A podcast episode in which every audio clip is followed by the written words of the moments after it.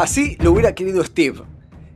El universo cinematográfico de Marvel sigue creciendo y esta vez nos presentan a dos superhéroes que no tenían tanta cancha o que no tenían tantas apariciones y que lo llevaron al estrellato. Los dos más importantes de esta serie son Falcon y el Soldado del Invierno. Al terminar la serie quizás pensamos que se llaman Capitán América y el Cuñado del Invierno. Bienvenidos al nuevo Tinta Podcast, el lugar especial que dedicamos el diario Tinta Nova lo que nos apasiona y lo que nos entretiene. Hoy, como no podía ser de otra forma, nos unimos en la fase 4 de Marvel y por eso hablamos de lo que nos gusta. Como no estoy solo, voy a presentar a los que integran este lindo equipo.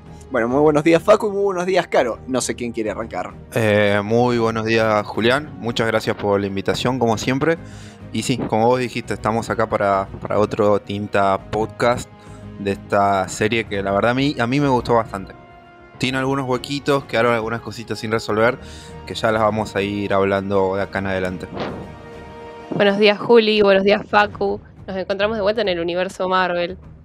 Esta serie es, muy buena para charlar. Yo encontré ahí muchos guiños, muchos simbolismos, la verdad. Estoy emocionada de este podcast y bueno, espero que lo disfrutemos y que nuestros escuchantes también seis capítulos muy bien aprovechados. Yo siento que eh, no hubo relleno, eh, todo lo que se mostró en pantalla fue suficiente. Incluso hasta me quedé con ganas de más, de decir, este le podrías haber dado una vuelta. Pero realmente si hay algo que me puso muy contento es eso, no había tramas secundarias que no iban para ningún lado, o no había eh, momentos donde vos decís, acá no está pasando nada, como sí ha pasado en otras series y vamos a mencionarlo más adelante. bien, vamos a empezar hablando, todos creo, eh, casi todos los que han presenciado Falcon y el Soldado del Invierno eh, fue más que nada por impulso, por lo que ya habían visto previamente en las películas. Eh, en mi caso, bueno, si bien el legado del Capitán América era enorme y había que seguir por esa línea, me fui muy contento. fue algo que me gustó de principio a fin y sobre todo hubo momentos muy puntuales que me hicieron sonreír, me dieron mucha alegría y dije, esta es una serie que gastaron la plata bien, eh, bien gastada. Hay de verdad que muy buen presupuesto. Sí, como vos decís, yo creo que eh, como, vos usaste la palabra impulso, esto fue como, un, una inercia de decir, bueno, uno tiene un ratito libre, eh, puede ver una serie, te toma 40 minutos a la semana y digamos, bueno, ya que estábamos viendo las películas, ya que estábamos viendo las series, sigamos viéndola. Eh, además de que el resultado fue bastante bueno, yo creo que quizá para empezar a comparar un poquito ¿no? con, con, lo más próximo que tenemos, que fue eh, WandaVision, eh, acá por ahí hubo como una, como una expectativa un poco moderada, por así decirlo, no tan solo al principio, sino promediando la serie. Y la verdad que el final fue bastante bueno. Eh, sé yo, creo que con WandaVision se, se, hicieron muchas teorías, se hicieron muchas conjeturas que al final no se cumplieron y muchas expectativas que tampoco se cumplieron.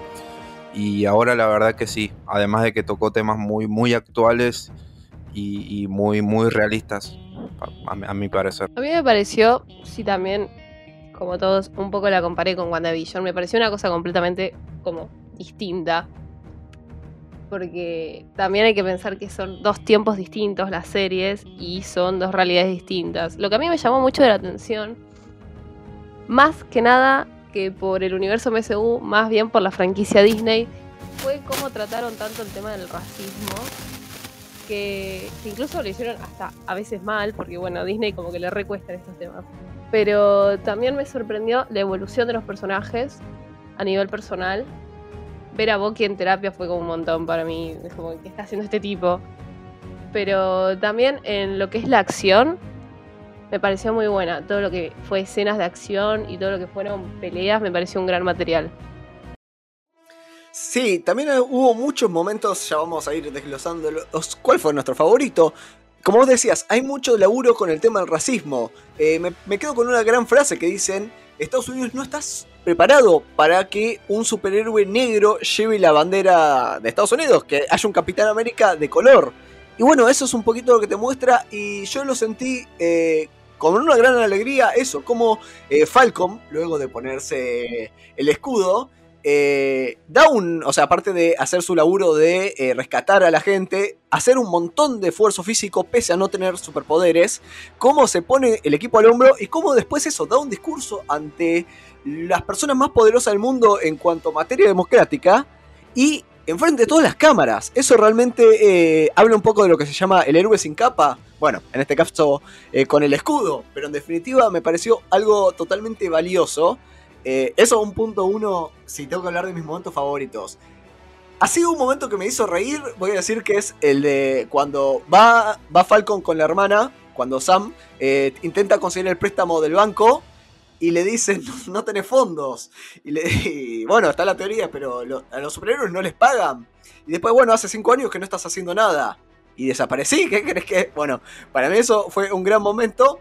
Y me quedo, me gustó mucho el final eh, lo volví a ver incluso varias veces. Eh, ese tiempito de eh, Sam y Bucky, los dos juntos en el muelle, y bueno, la escena ahí los dos abrazados me pareció realmente impecable. Sí, a mí una de las cosas que, me gustó fue eso, que tocan el este, este, este periodo post-blip, digamos, donde hay gente que volvió a aparecer después de años.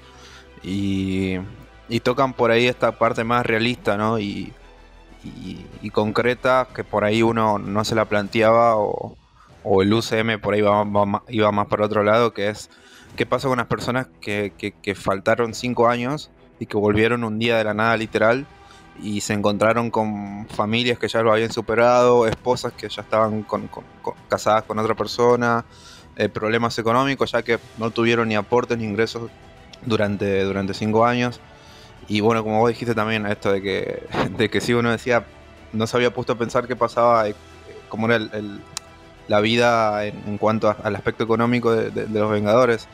Eh, uno pensaba que podía recibir algún fondo del Estado o, de Stark, no sé, pero, pero bueno, parece que no, o no era lo suficiente.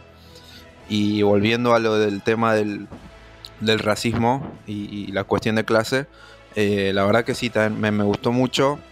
Eh, no tan solo era la cuestión del, Capitán América Negro, sino también el mismo Isaiah, otro, otro gran personaje del que ya, vamos a hablar, dijo como que cualquier negro que se respete a sí mismo tampoco se sentiría orgulloso de portar esos colores, de portar esa bandera. Y también me, gustó mucho ese momento de, Sam dando un discurso y diciendo yo no tengo un, super, suero de super soldado, no soy rubio, no tengo ojos celestes, pero tengo el escudo y, comparto los valores de, Steve Rogers. Y, no vengo a reemplazar a Steve Rogers, sino a, ser un Capitán América, pero pone algo distinto. Y sí, me gustó mucho ese, camino de redención. Eh, de Bucky también, como, como, decía Caro, también hubo mucho simbolismo ahí de, empezar en terapia, acostado, durmiendo en el piso y levantándose llorando, hasta ese capítulo donde se levanta cuando había dormido en la casa de Sam, eh, sonriente, viendo el escudo, viendo cómo, cómo juegan los sobrinos de Sam. Y bueno, al final compartiendo ahí en, el muelle con, Sam. La verdad que fue una, una construcción y una redención muy interesante de, estos dos personajes. Pero creo yo también que, las partes más interesantes de la serie llegaron mucho por, por, los, por los otros personajes más, más secundarios. Eso es verdad. La verdad que a mí me sorprendió mucho. Yo empecé esta serie a verla más que nada por, seguir el hilo del MCU, la verdad que no tenía muchas expectativas porque WandaVision dejó para mí la vara muy alta. Pero me sorprendió mucho, por ejemplo, la aparición de Sharon. No la esperaba, no la vi venir. El final con esta mujer también como que me volvió un poco la cabeza. Me, lo que me gusta a mí mucho, mucho son eh, los momentos cómicos, por ejemplo, cuando Bucky y, Falcon se hacen, se hacen chistes, a mí me encanta, es como lo que más disfruto. Y también la relación que tienen ellos. Y si tengo que buscar un momento favorito, lo que más disfruté yo de toda la serie fue cuando Falcon toma el escudo y la relación que tiene él con el escudo. Tipo, se maneja re como si hubiera tenido el escudo desde el principio de las películas. Eso la verdad que lo disfruté, porque yo tenía muchas ganas que Falcon asuma el escudo para romper los estereotipos. Y la verdad que lo llevó, la pista como campeón. Sí, yo creo que también la serie, ah, perdón, ¿no? La serie apuntaba a eso, a, no tan solo al público interno de la serie, sino también al público externo que seríamos nosotros, de que también nosotros estuvimos eh, varios años con, conociendo a Steve Rogers, con su construcción, con su, su desarrollo, Y también, sí, quizás si nos presentaban un, a un Sam eh, de entrada queriendo ocupar el escudo y sintiéndose preparado, sin ningún problema, sin ningún sin ninguna cuestión existencial. Quizá incluso nosotros también nos hubiera costado aceptarlo. Y sin embargo, después de todo este, este desarrollo, dijimos, sí, tienes razón. Entendemos por qué quizá no quiso tenerlo al principio. Eh, por toda esta cuestión del peso que significaba tener el escudo. Eh, la cuestión racial, de que quizás él sabía de que no iba a ser también aceptado. Hasta bueno, hasta empezar a, reconocer su, su motivación y, tener como un, como un propósito, ¿no? Para ser el Capitán América, que yo creo que eso era lo que necesitaba.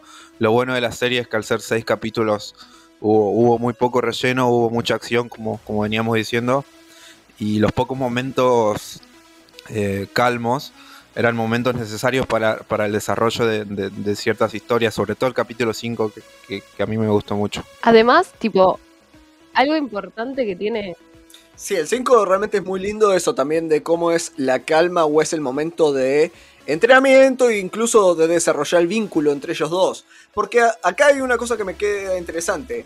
Eh, cuando vos ves Endgame, que es la secuela directa, eh, o mejor dicho, la antecesora, eh, o sea, ya te ves que eventualmente Sam va a ser el nuevo eh, Capitán América. Lo que tiene, por ejemplo, es que no sabes todo lo que implica prepararse, como bien mostraron en la escena donde se pone a correr, que practica las piruetas tirando el escudo.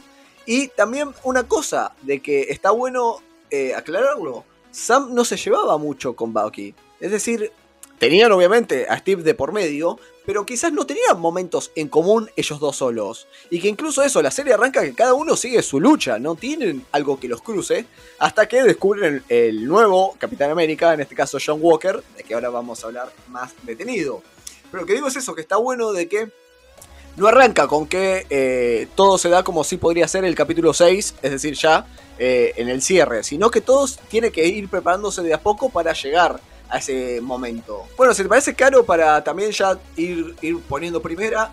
Bueno, la serie, como ya dijimos, está basada en los personajes de Marvel Comics, de Samuel Wilson, que hace Falcon, y James Barnes, que hace del Soldado del Invierno.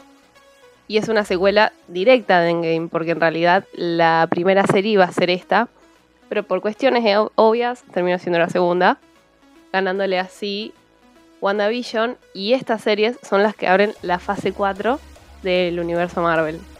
Sí, hablamos de nuestros momentos favoritos. Bueno, yo destaco, sobre todo, me quedo con lo acontecido en el capítulo 5 y 6. Eh, sobre todo esto de Sam portando el escudo y haciendo un discurso ante el público. Facu, me decías también, eh, en tu caso, Isaiah. Si querés, eh, bueno, hablamos un poquito de este personaje también. Y que si bien es secundario, no deja de ser relevante en la historia. Sí, lo, lo presentan directamente como, como, como alguien que sufrió. Y, incluso el mismo Sam lo dice o, lo intenta decir e Isaiah lo, para cuando, cuando dice que, que, tranquilamente él podría haber sido el Capitán América en, su época. Y que incluso lo, lo que él hizo fue lo exactamente lo mismo que hizo Steve Rogers, que es de tener el suero eh, ir a rescatar, rescatar a, su, a su pelotón, eh, volver eh, heroicamente, pero sin embargo él no lo recibieron de la misma manera que Steve Rogers, sino lo utilizaron como, como, una rata de laboratorio para, para experimentar durante 30 años, como dice él, y prácticamente matarlo o, considerarlo muerto para la sociedad si bien él logró escapar. Y bueno, y, ahí se entiende todo su, su rencor y, y todo su odio hacia todo lo que puede representar el, Capitán América. Y que bueno, al, final queda como esa, esa redención. Primero cuando él lo ve a Sam por, por televisión y escucha su discurso. La, escena al final que la verdad me, pareció bastante emotiva de Sam mostrándole que, en el Museo del Capitán América él también tiene su, su estatua, su, su, rinconcito que, que, lo reconoce como, como alguien que, que fue muy importante que sufrió mucho y que, que en cierta manera necesitaba ser reconocido. La verdad que es una historia que me gustó, me gustó mucho y, según tengo entendido pueden, pueden seguir sacando cosas no tan solo con Isaiah sino con su con su nieto, si no me equivoco, que en algún momento podría llegar a ser eh, otro superhéroe, si no me equivoco, era Patriot. Bueno, esto por ahí lo, hablamos más al final, pero como que están marcando ¿no? un, nuevo camino para, para nuevos héroes jóvenes, no sé si una especie de jóvenes vengadores, eh, algo así como los jóvenes titanes, pero para los vengadores, porque ya, ya tuvimos a, los dos hijos de Wanda y Visión, eh, podríamos tener a este chico Patriot, eh, y bueno, hay que ver qué pasa con, con, con Joaquín Torres, sí que todo apunta que sería el nuevo Falcon. En Hawkeye creo que también queda la hija. Así que tenemos como un camino marcado ahí para por una nueva generación de Vengadores que, que lo va a tener difícil. Pero bueno, eh, esperemos que, que sean bien presentados y bien aceptados. Totalmente. Yo creo que si tengo que hablar de mi momento favorito, fue, me parece que es el tercer capítulo, no estoy segura, no sé bien, en el que Falcon y The Winter Soldier hacen terapia. Y ahí te das cuenta que el problema de Bucky con Falcon al pasar el escudo es que si Steve le dio el escudo a Falcon y Falcon dijo no gracias, es como que también Steve al decir que Bucky podía cambiar es como que no. Entonces ese es el problema de, de Bucky. Él cree que no puede cambiar y si él puede cambiar es porque si Bucky tiene todo un problema interno y me encanta que haga terapia. Tipo, lo mejor que puedes hacer es hacer terapia.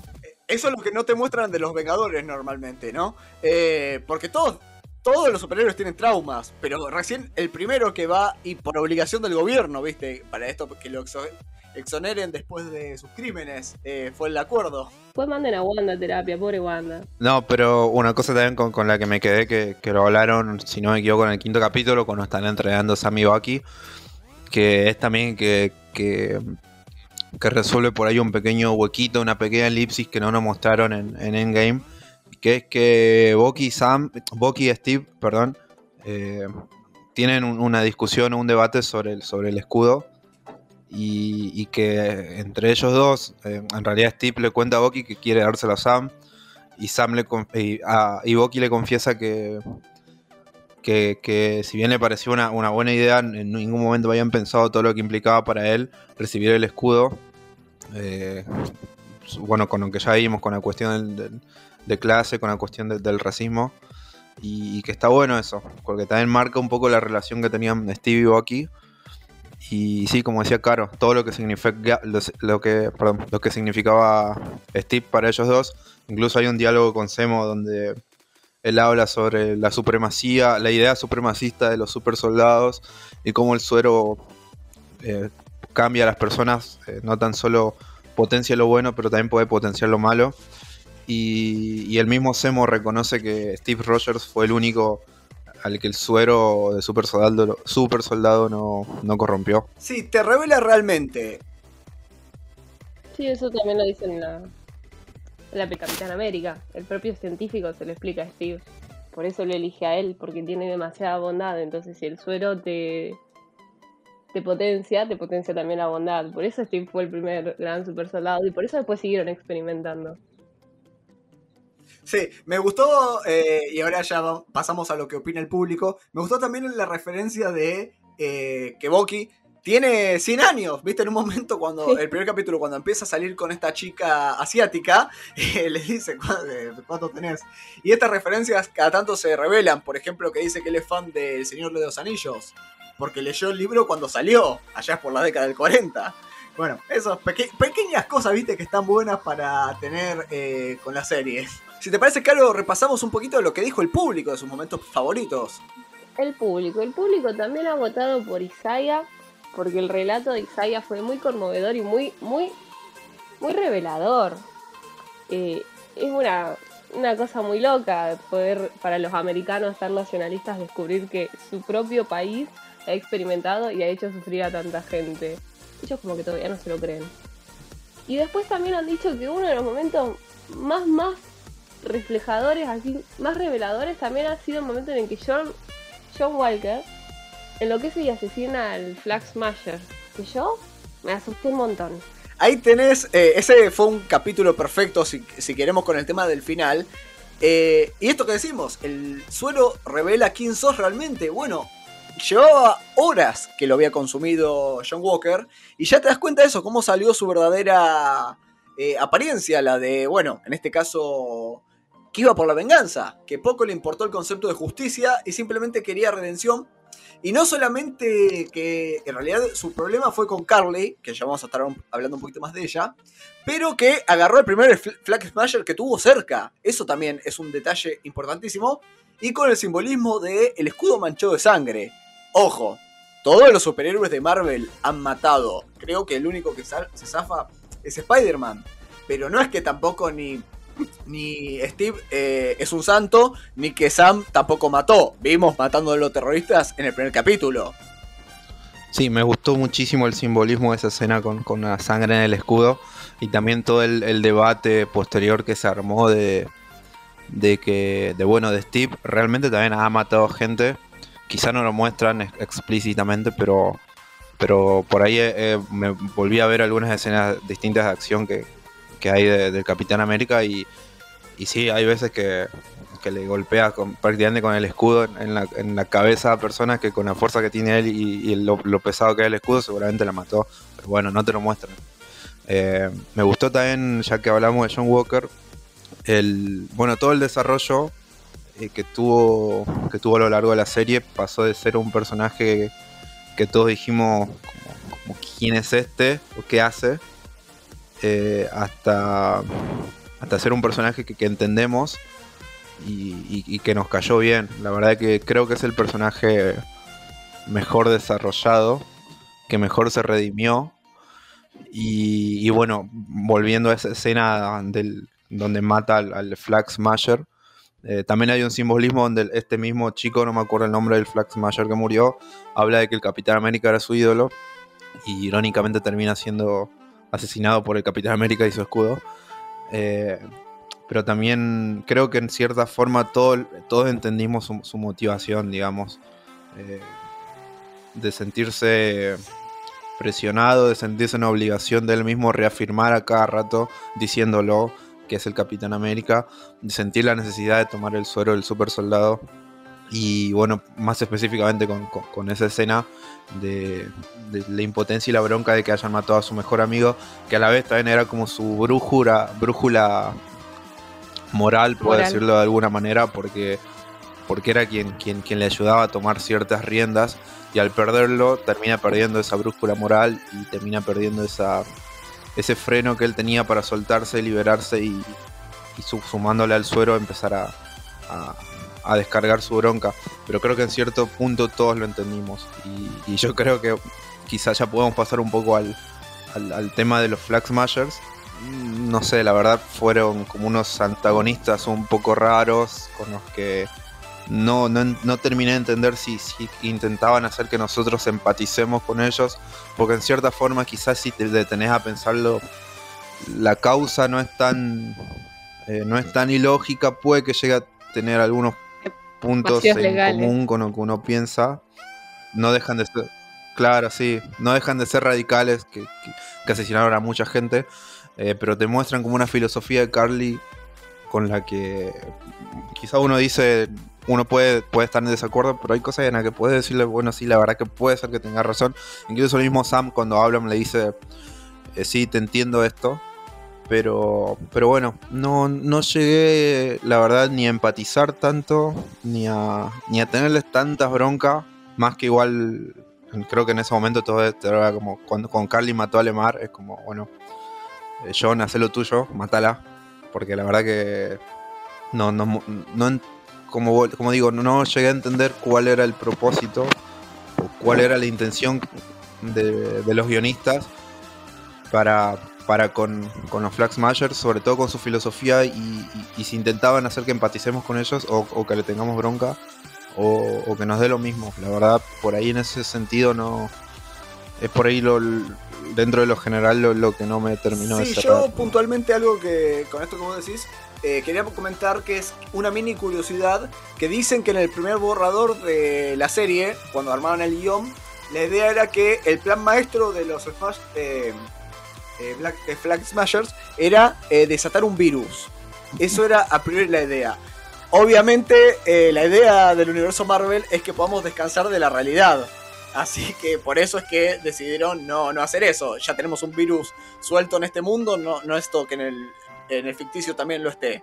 Eh, simplemente un comentario quizás tendría un poquito más de sentido porque no se termina entendiendo eh, cuál era el fin, en definitiva.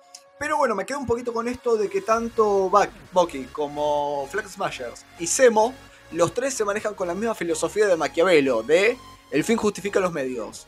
Todo lo que hay que hacer es para una causa, una causa mayor, entonces no importa el cómo. Yo me quedo un poquito con esta frase que en definitiva es que todos lo, eh, lo manejan de, bueno, si hay, que, si hay que matar, mataremos.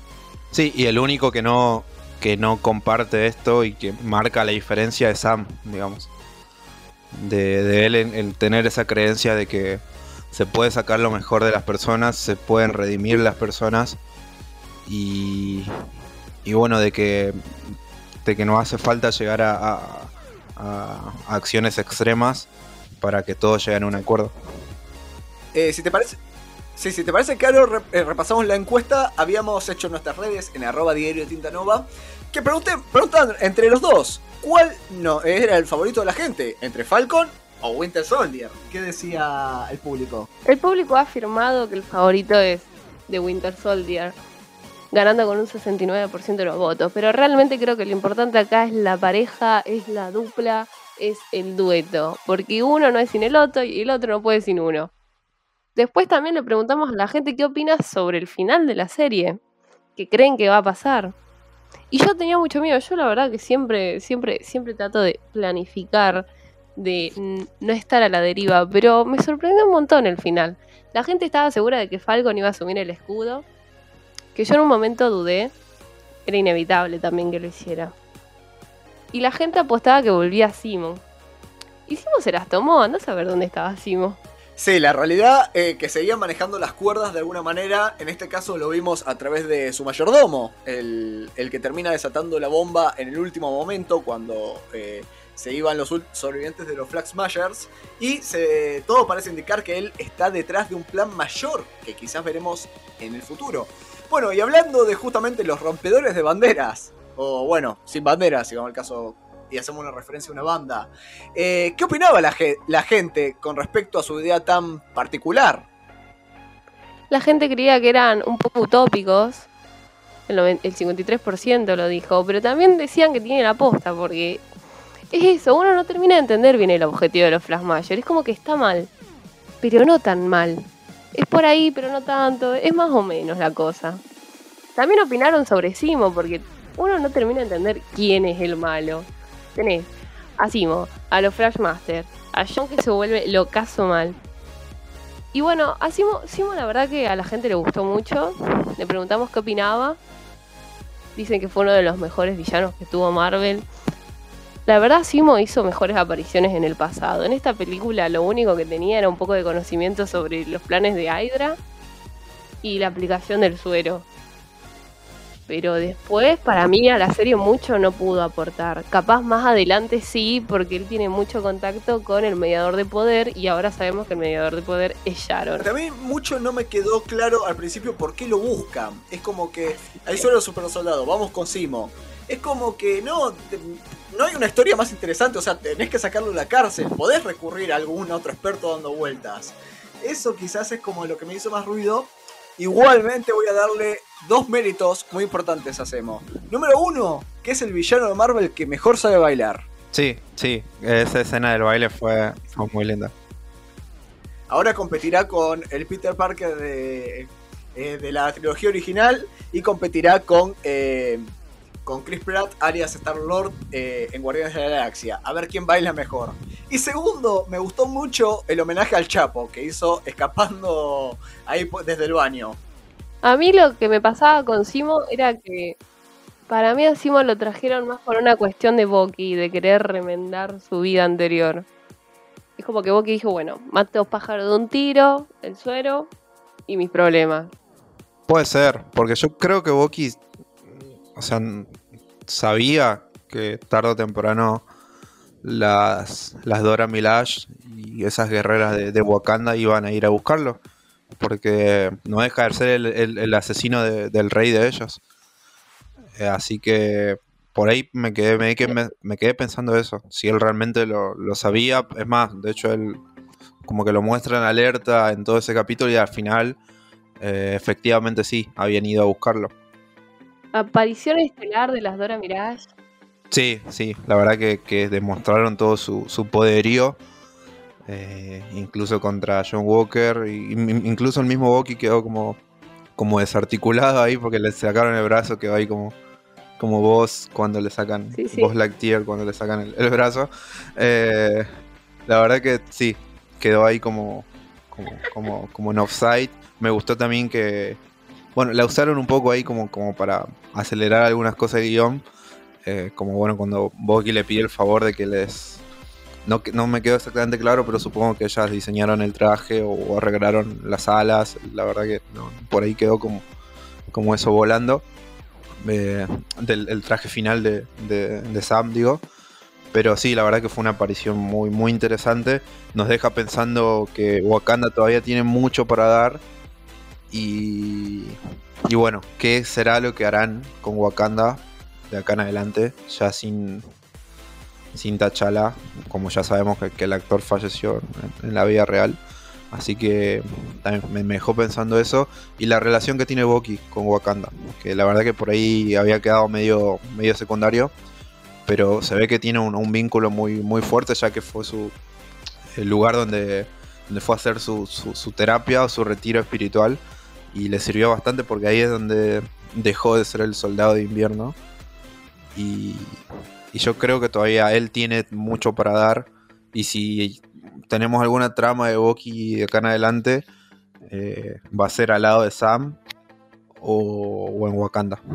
Sí, el sargento Barnes, como en un momento lo dicen. Claro, también está el guiño este del lobo blanco, que le llaman a Bucky, que es, que es otro personaje de Marvel que tiene que ver con, con el rey T'Challa. Pero bueno, veremos cómo lo desarrollan. Sí, yo creo que eso eh, va a quedar como el nuevo apodo, ya que como bien decíamos, Soldado del Invierno ya le queda eh, como el nombre del villano, no le queda como lo que es actualmente. Y bueno, también me queda un poquito con esto que decían de Simo cuando eh, está en el monumento de Sokovia y que claro, que le dice, yo te estaba esperando y me tomé la molestia de tachar mi nombre de la lista, le dice, y me gusta el James, le tira como, como respeto a Bucky. Y bueno, me quedo con eso también de que Simbo siempre estaba un paso adelante. ¿Entendés? De que aprovechó para escapar antes que la, la agarren. Y eh, si bien sabía que iba a, ir a, iba a ir a la cárcel, iba a ir a esta prisión tan particular, él mismo eh, estaba ya todo articulando desde afuera a través del mayordomo. En ese sentido es que resalto Simo, bueno, va mejorando como villano en definitiva. Y bien mencionábamos antes al otro antagonista, en verdad me parece que esa es la palabra que más lo define, que es John Walker, que en el primer capítulo cuando te lo muestran ya con el casco, que mucho sentido no tiene que guarde su identidad secreta porque todos saben quién es, pero bueno, vamos a dejar eso de lado. Eh, lo que me refiero de que te lo presentan eso, como un muchacho con los mismos ideales, en, en definitiva, que tuvo Steve, pero que también eh, eh, hizo un trabajo muy, mucha preparación, ¿viste? Como que mostraban que era un soldado mega preparado, que tenía todos los antecedentes a favor y que solo le faltaba el super sur. Y que técnicamente hasta podía vivir sin el suero, que estaba preparado para llevar adelante el papel de Capitán América sin necesidad de un suero. Exactamente. Y que resalta Sí, y que a mí me, a mí me dejó pensando que, va, no sé por qué en, en mi mente eh, yo pensaba que, el, que la habilidad que tenía de Steve de lanzar el escudo y volver a agarrarlo tenía que ver con el, o con el suero o con alguna cuestión ahí tecnológica, magnética que hacía que vuelva a su brazo. Pero nos dejan entrever que no, era todo habilidad de, de Steve, después de John y ahora de Sam. Todo A mí también entrenamiento, me llama un montón la atención. Como siempre encaja en el brazo ahí. Mucho cálculo. Yo te juro que pensé que era algo tecnológico, te juro que pensé que era o algo O algo tecnológico magnético. del o tenía algo que hacía sí, que vuelva. no sé. incluso, sí, sí, in- incluso creo que en, en Civil War, cuando aparece Spider-Man y tiene como una, hay una breve pelea contra Steve, él le dice, ese escudo no obedece las leyes de la física porque Sí. tiene como... Es raro el movimiento que hace. y Te juro que pensé que había algo que tenía Steve y se ve que no, que era toda pura Sí, habilidad. aparte es como re loco. Siempre va girando y siempre encaja en el brazo. Es como que entra la manija ahí re bien. El escudo es, es superior. Sí, si repasás las películas, en la era de, Ultron me da la sensación que incluso dan, a entender como que tenía un magnetismo eh, que funcionaba. obviamente no con la misma lógica, pero como si fuera eh, el martillo de Thor, ¿viste? De que tenía algo para que siempre vuelva. Podía, Claro. podía haber tecnología. Vision dice que tiene un excelente balance. Sí, y el mismo Ultron tira como el, la broma de que eh, el metal más poderoso del mundo y lo usan para, para hacer un frisbee. Como, como porque básicamente lo usa para eso. Hablando de John Walker, decíamos Claro. que tiene nuestras opiniones divididas. A mí por lo menos me deja esa sensación que cuando se redime de que podría haber perseguido a Carly, eh, decide ayudar a rescatar a la gente que estaba eh, por caer al vacío, eh, por caer eh, junto eh, en este camión, viste, que habían sido secuestrados. Eh, yo en definitiva me quedo pensando eso, que el tipo terminó sacando su héroe interior. Está bien, termina siendo un antihéroe, si vamos al caso, porque tiene al- altera cosas buenas junto con las malas. Eh, y esto también nos va a dejar la duda ahora qué trabajo va a hacer con Miss Hydra, que también eh, ya lo apodó como US Agent, en referencia obviamente a su personaje de los cómics. No sé chicos, y en su caso, ¿qué les da? Sí, de John me gustó, me gustó todo ese desarrollo. Creo que es uno de los personajes mejor desarrollados o el mejor desarrollado de toda la serie. Sobre todo teniendo en cuenta, teniendo en cuenta cómo arrancó en el primer capítulo y cómo terminó en las últimas escenas. Eh, hasta incluso en la, en la vida real el actor tuvo como, como problemas de, acoso en redes sociales, si no me equivoco, por, fans. que después de que salió el primer capítulo, hasta tuvo que cerrar sus- redes sociales, si no me equivoco. Así que fue, fue como bastante fuerte, como te digo, no, no tan solo en la serie, sino incluso en, en- la vida real tuvo que- que lidiar con todos esos problemas de aceptación de ser el reemplazo de Steve. Pero sí, me gustó mucho ese arco, el, sobre todo esa redención del final, porque ya habían mostrado cómo él, por querer luchar con Carly, eh, ignora que al lado suyo había un, un camión con, con- con personas que se estaban incendiando. Y bueno, y al final sí decide tirar el escudo y, y agarrar el camión. Y bueno, punto aparte para el escudo que se ve que, que no le duró mucho. ¿no? No- nunca dejaron claro exactamente para qué era, o mejor dicho, de qué estaba hecho. Pero, pero me gustó esa escena de. de- Utilería. sí, del, del atacazo artístico que le dio de, de querer hacerlo. Que me salieron muchos memes, como que utilizaba un tutorial de YouTube, digamos. Pero que al final no le duró mucho, porque un par de golpes ya lo dejaron abollado. Y, y se habló, me acuerdo que se habló toda, la, toda, toda, la- toda esta semana de, de que podría llegar a ser de, de otro tipo de vi- vibranium, o que podrían incluso llegar a introducir el, el adamantium en, en el UCM, que, sí. que es más del, del, del mundo X-Men. Pero bueno, no, al final fue más como un simbolismo de tenerlo para tirarlo y dejar ese manto renunciar de- a él, sí, claro. del, del Capitán América para redimirse y, y- y empezar a hacer su propio camino. A mí lo que me gustó de este personaje fue todo el desarrollo psicológico, su mental breakdown. Me gusta cómo se altera. Aparte, eh, en, en contexto personaje, es muy dicotómico porque toma un lugar que por mucho tiempo fue ocupado por un personaje casi idóneo. O sea, era, era el único capitán y era el mejor capitán y era excelente como Capitán América. Y bueno, y lo toman como un simbolismo más que nada. Es como necesitamos un, símbolo de Capitán América. Y el loco quería hacer todo lo que hizo Steve. Y tenía gente que lo apoyaba. Después tenía a Bucky y a Falcon, que él los requería y quería formar un vínculo con él. Y los locos lo rebulineaban. Y después, al, al perder a su amigo, al consumir el, el suero, como que todo, todo eso, todos esos traumas se le presentan y se pone re loco. Y me gusta, me gusta todo el desarrollo psicológico y todos sus problemas y todos sus traumas presentados ahí. Muy bien desarrollado. Es verdad, es, es el mejor personaje desarrollado. Sí, la verdad que sí. Sí, un pequeño dato, un pequeño dato de color que el actor es hijo del de Kurt Russell que hizo de Ego en Guardianes de la Galaxia. Sí, sí, apar- a- aparte de muchísimas películas eh, del calibre de este actor. Sí. Eh, bueno, y tenemos una opinión muy dividida del público, justamente, que participó en redes. Totalmente. Hay gente que dice que es el peor personaje de todo el MCU. Que es verdad, es muy delicado, pero también hay que darle chance porque esta es recién la primera temporada y se viene para largo. Espero, pues me gusta la serie. Y después tenemos quienes lo adulan como actor, no tanto como personaje. Entonces es muy difícil todavía valorarlo. Es que eso siempre suele pasar. Es lo que pasa siempre con, con- con este tipo de películas o series. Si hace de antagonista y, y lo hace bien, o sea, vos llegás a odiarlo, quiere decir que el actor hizo un buen trabajo. Claro.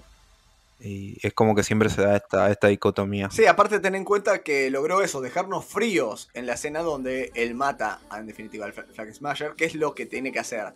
Eh, bueno, para ya más o menos ir cerrando, ahora eh, vamos a dar pie a las curiosidades, pero primero quería mencionar eh, cómo creen que va a seguir el universo, por lo menos con esto. Es decir, Marvel ya tiene los planes de La Viuda Negra, que está por salir la película. Tiene Loki, nos va a llegar en el mes de junio. Y tenemos eh, próximamente, como decimos, Ojo de Halcón. eh, bueno, la película de Jean-Louis. eh, tenemos Eternals más adelante. Y inevitablemente alguna referencia calculo que habrá o aparecerá en el camino. Pero referido puntualmente a estos dos grandes personajes, ¿cómo creen que continuará? Hay una teoría que dice que, eh, bueno, que Bucky va a ir directamente a Wakanda para participar en eh, Pantera Negra 2. Esa es una de las... No sé si me convence tanto. Eh, la otra es que, bueno, dice que Capitán América 4 sería la próxima película donde vamos a ver mucho más de Sam Wilson con el escudo. Yo puntualmente me inclino a una segunda temporada donde van a tocarse mucho más el tema de los ideales de Flag Smashers y como decíamos, eh, poder ver, eh, bueno, el plan de Semo y ver un poquito eh, sobre todo lo que se está tramando o lo que quedó que te deja el puntapié para más adelante. Sí, yo creo que por el lado de Sam iría más bueno a tomar el, el manto del Capitán América, pero no tan solo el manto, sino el rol, el rol que tenía el Capitán América de, de ser el líder de los Vengadores, la brújula moral de los Vengadores, el, animador. eh, y creo que va por ahí, por empezar a, reconstruir todo este grupo que quedó un poco partido, sin Iron Man, sin, sin Steve. Eh, bueno, empezar a reconstruir esto y hacer como una especie de mezcla entre Steve y Nick Fury, digamos, entre. No, no me molestaría empezar a verlo con algunos cameos en, en otras. en otras series. Por el lado de Bucky, yo creo que. Sí, por ahí su futuro está o al lado de Sam o en Wakanda. eh, resolviendo algunos asuntos que tiene ahí. Incluso la. No me acuerdo el nombre del personaje, de la líder de las Dora Milaje que le dice que por un tiempo, por las dudas, no se aparezca por Wakanda. Y yo creo que igual, igual va a ir aquí.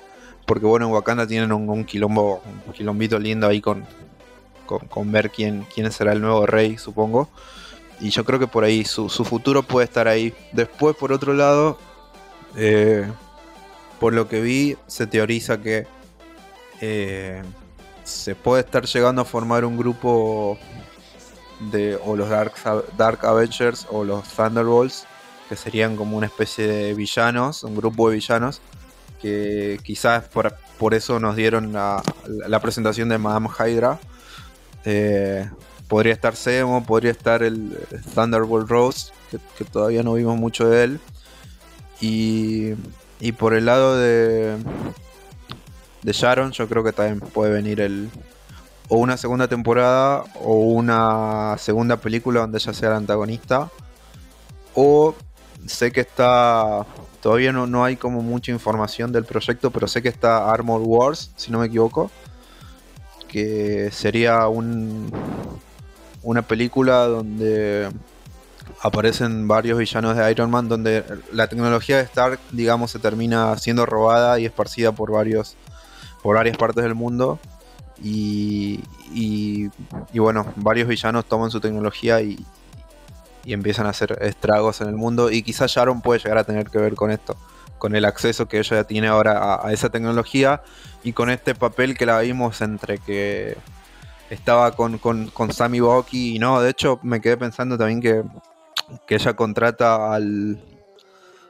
Ay, no me acuerdo el nombre de un de este de este que, que, colabora con Smasher en el último capítulo que también sí que El también sale en. Capitán América el Sí. soldado de invierno si no me equivoco eh, donde su objetivo era matar a Falcon y ella lo contrata y, y lo deja trabajar digamos lo que me deja pensando que quizás eh, no le importaba si Sam moría así que creo que va por ese lado también el, el- próximo, o la próxima en este caso, antagonista.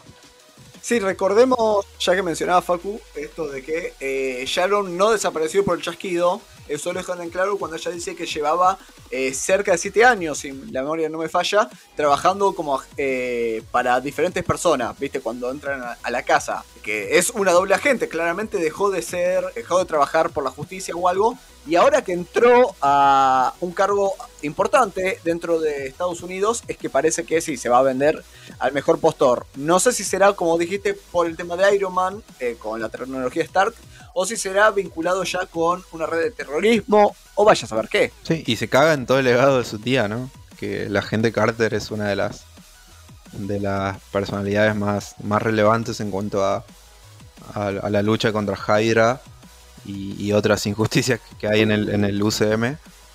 Acá yo vengo a hacer un parate, porque a Sharon la dejaron tirada más de 7 años. O sea, Sharon ayudó al Capitán América a robar el escudo, ayudó a Falcon y los dos estaban ahí. Red Avengers, volvieron a salvar el mundo, les dieron 20 medallas y a la loca la dejaron retirada. A mí me parece que el personaje la hizo re bien. Y me gusta cómo lo presentaron. Para mí también, pero creo, creo que podría haber tenido un poco más de minutos y podrían haber desarrollado un poquito más. Al final, creo que lo más relevante para la trama que hizo fue salvar un poquito a los chicos en Madripoor y matar a Carly. Pero creo que lo, lo- lo importante está en, en el potencial que tiene el personaje. Aparte la muestran a Carrie como la protegida de ella. En, en algún momento fueron fueron bien aliadas. Entonces, Sí, dan a entender que para mí la pueden la van a desarrollar bien. Para mí la van a explotar ya para la segunda temporada. Eso en un- eh, dentro de un futuro lo debatiremos en otro podcast, qué tanto teníamos razón o no. Vamos a ver más adelante. Eh, si te parece, ya para ir cerrando, Caro, repasamos las curiosidades de la serie. Perfecto. A mí la verdad que me costó un montón encontrarlos y más todavía me costó seleccionarlos porque como ya te digo había mucho simbolis- simbolismo de por medio. Lo primero que voy a decir es que la serie iba a ser la primera en estrenarse, iba a ser la que eh, ina- inaugurara la cuarta fase, pero por cuestiones de COVID y pandemia se suspendió el rodaje y por eso salió primero WandaVision. El contexto es, primero pasa Falcon y The Winter Soldier y después viene WandaVision para que nos ubiquemos en la línea histórica de tiempo. Después, este es un simbolismo muy grosso que cuando presentan a John Walker como el nuevo Capitán América, usan la misma música que usan cuando lo presentan a Steve haciendo sus shows. Porque lo que Steve representaba en un principio como Capitán América, que era más que nada un símbolo para, para la esperanza, para que la gente creyera que todo iba bien, qué sé yo, John era lo mismo. No lo iban a usar como soldado, no lo iban a mandar a la guerra, él nomás se centra en todo eso. Pero era, era, era ese el, el objetivo, era un símbolo de esperanza, nada más. El gobierno de Estados Unidos mantiene sus mismos jingles para presentar a todos sus héroes. Sí, es muy original. Después tengo una curiosidad que la dejan así muy al aire. Cuando Sam habla de los tres grandes, que habla de androides, refiriéndose a Ultron, cuando habla de extraterrestres, se refiere a Thanos claramente, y cuando se refiere a los magos o hechiceros, habla de Doctor Strange. Hace referencia a él, quien técnicamente no representa una amenaza, sino que más bien es, es un aliado de los, de los Avengers. Y esto abre como así un, una incógnita hacia la nueva película de Doctor Strange, donde también va a aparecer un futuro Young Avenger. Eh, ahí me sonó como un plan de contingencia. ¿Qué hacemos si el Doctor Strange se vuelve malo? no sé qué van a hacer, la verdad. Después también que estabas hablando sobre la película de la viuda negra, también va a aparecer así una prisión estelar la temática de el suero de los supersoldados. ¿Cómo? No sé, pero hay indicios. Después tengo un dato curioso que personalmente es mi favorito, de que todo el tiempo aparecen referencias a otras películas, aparecen cameos, cosas así. Bueno, la celda de Simo es la 2187, que es una referencia a la película original de Star Wars, que es el mismo número de celda donde estaba encerrada la princesa Leia. Porque uno de los productores del universo de MCU, es muy fanático de, de Star Wars. Entonces todo el tiempo hay referencias muy ocultas sobre Star Wars en las películas y en las series. Sí, bueno, John, y John, John Favreau es parte del, del UCM eh, como, como guionista y como director y también como, como actor.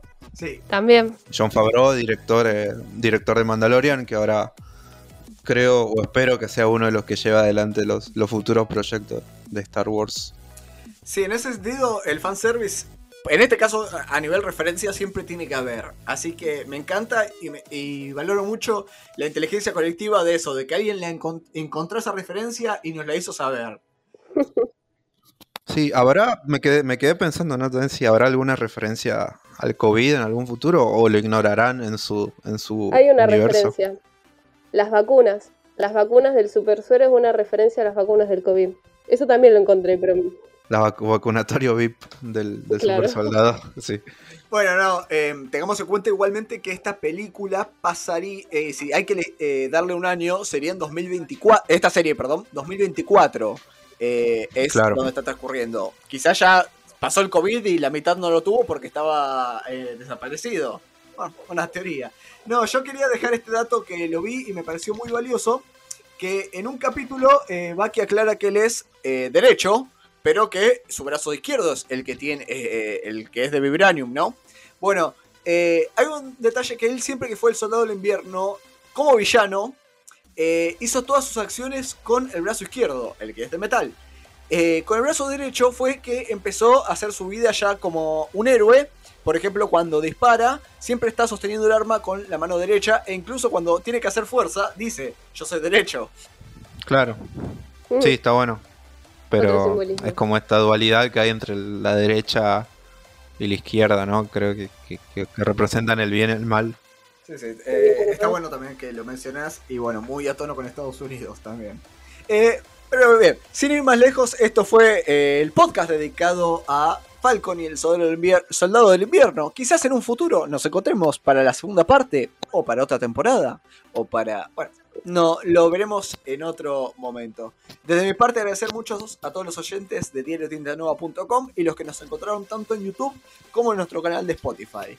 Eh, bueno, primero agradecerte Facu una vez más por participar en esta edición. Muchas gracias a vos por, por invitarme. Me, gustó esta charla con, con vos y con, con Caro sobre, sobre la serie. Y bueno, eh, quizás en un futuro, como vos decís, podemos estar. Tenemos.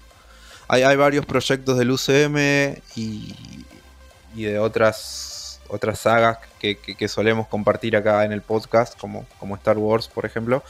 eh, que seguramente nos, nos podremos seguir juntando a, a debatir. Creo que lo más próximo que tendremos es o la película de Black Widow o la serie de Loki, que creo que va a ir por un lado totalmente distinto. Pero bueno, ya llegaremos a ese punto. Por lo pronto, muchas gracias como siempre por, por la invitación y ya estaremos pendientes a los futuros proyectos. Así es. Eh, bueno, muchas gracias Caro una vez más por participar y por toda, todas tus referencias y todo lo que trajiste para que hoy podamos hacer un programa más que completo. Gracias Juli por el espacio, la verdad que me encanta hablar de lo que me gusta, más todavía si es sobre Marvel y más todavía me gusta encontrar simbolismos porque son muy buenos para, para crearlos y presentarlos y es muy bueno saber leerlos y explicarlos y saber charlarlos porque es importante tener con quien compartirlos. Así que nos veremos en el próximo Tinta Podcast sobre el tema que sea y con los simbolismos que tenga. Exactamente, aprovechen después de este episodio si quieren ya buscar los tutoriales de cómo armar su propio escudo. Y bueno, quizás en un- eh, se arme el deporte olímpico de lanzamientos de escudos. No sé, vamos, vamos a ver. Muchas gracias a todos. Nos pueden seguir, decíamos, diariotintanova.com. Y hasta la próxima. Muchas gracias.